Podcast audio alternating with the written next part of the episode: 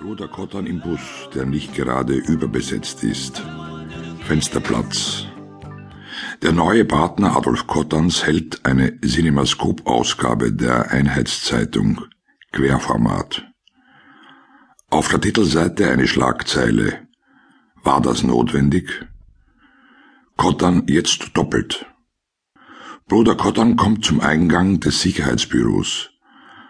Auf den uniformierten Polizisten beim Eingang macht er anscheinend einen zweifelhaften Eindruck. Jedenfalls wird er aufgehalten. Zu wem wollen's denn? Zum Kottern. Bei dem ist Leugnen zwecklos. Das wissen Sie. Jetzt lässt der Polizist ihn doch durch. Bruder Cotton geht ins Gebäude. Er kommt die Stiegen hoch und bei der Bürotür Adolf Cottons an. Cottons Name steht groß da. Alfred Schrammel nur winzig.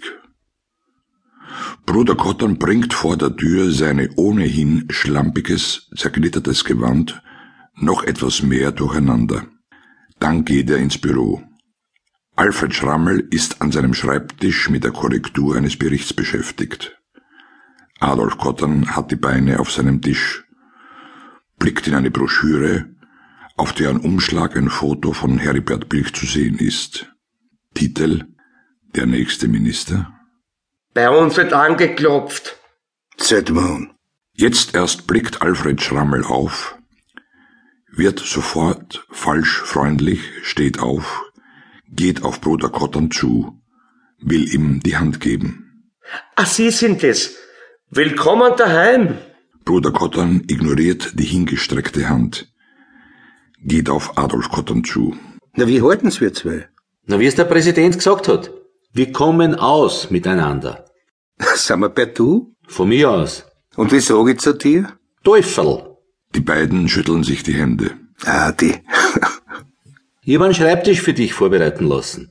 Adolf Cotton zeigt zum Fenster, wo ein kleiner, schäbiger Tisch steht. Was Besseres war nicht aufzutreiben. Der Sessel ist eine persönliche Leihgabe. Bruder Cotton setzt sich an seinen neuen Schreibtisch, der noch dazu wackelt. Er greift nach dem Telefon. Der Apparat ist noch nicht angeschlossen. Es klopft laut an der Tür. Herein! Es ist der Präsident. Gut erzogen. Kottern und Kottern. Sehr schön. Heribert Bilch wirft einen Aktenhefter, der nur ein paar Blätter enthält, auf Adolf Kottons Tisch. Ich habe Ihnen was mitgebracht, damit Ihnen nicht fad ist. Um was geht's denn? Um eine Reihe von Spielautomatenzerstörungen. Geldspielautomaten?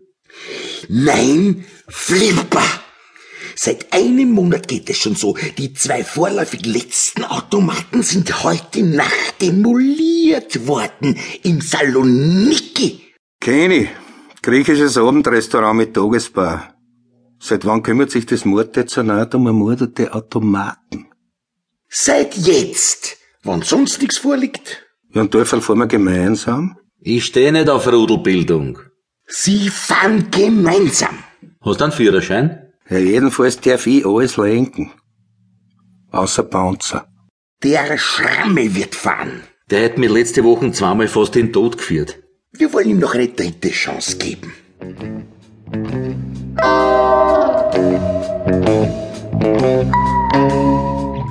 Die Kamera fährt auf ein Lokal bzw. die Leuchtschrift des Lokals zu. Kamen. Eine mittlere Imbissstube. Musik. Mr. Ackerberg, Stranger on the Shore. Die Imbissstube ist karg eingerichtet. Das Neonlicht macht das Lokal noch kühler. Nur ein paar der furnierten Tische sind besetzt. Hans Benischek, ein etwa 50-jähriger, verlebter Typ, der ständig eine alte Skihaube, Toni Seiler Mütze aufhat, steht in einem verschlissenen, verdreckten Overall vor dem geöffneten Flipperautomaten. Der Flipper ist ein älteres Modell. Benischek arbeitet mit einem Schraubenzieher. Es gibt zwei Serviererinnen im Lokal, Ilse Cotton und Elvira Makel. Ilse Cotton ist mit Servieren beschäftigt. Elvira lässt ein Bier ein, hantiert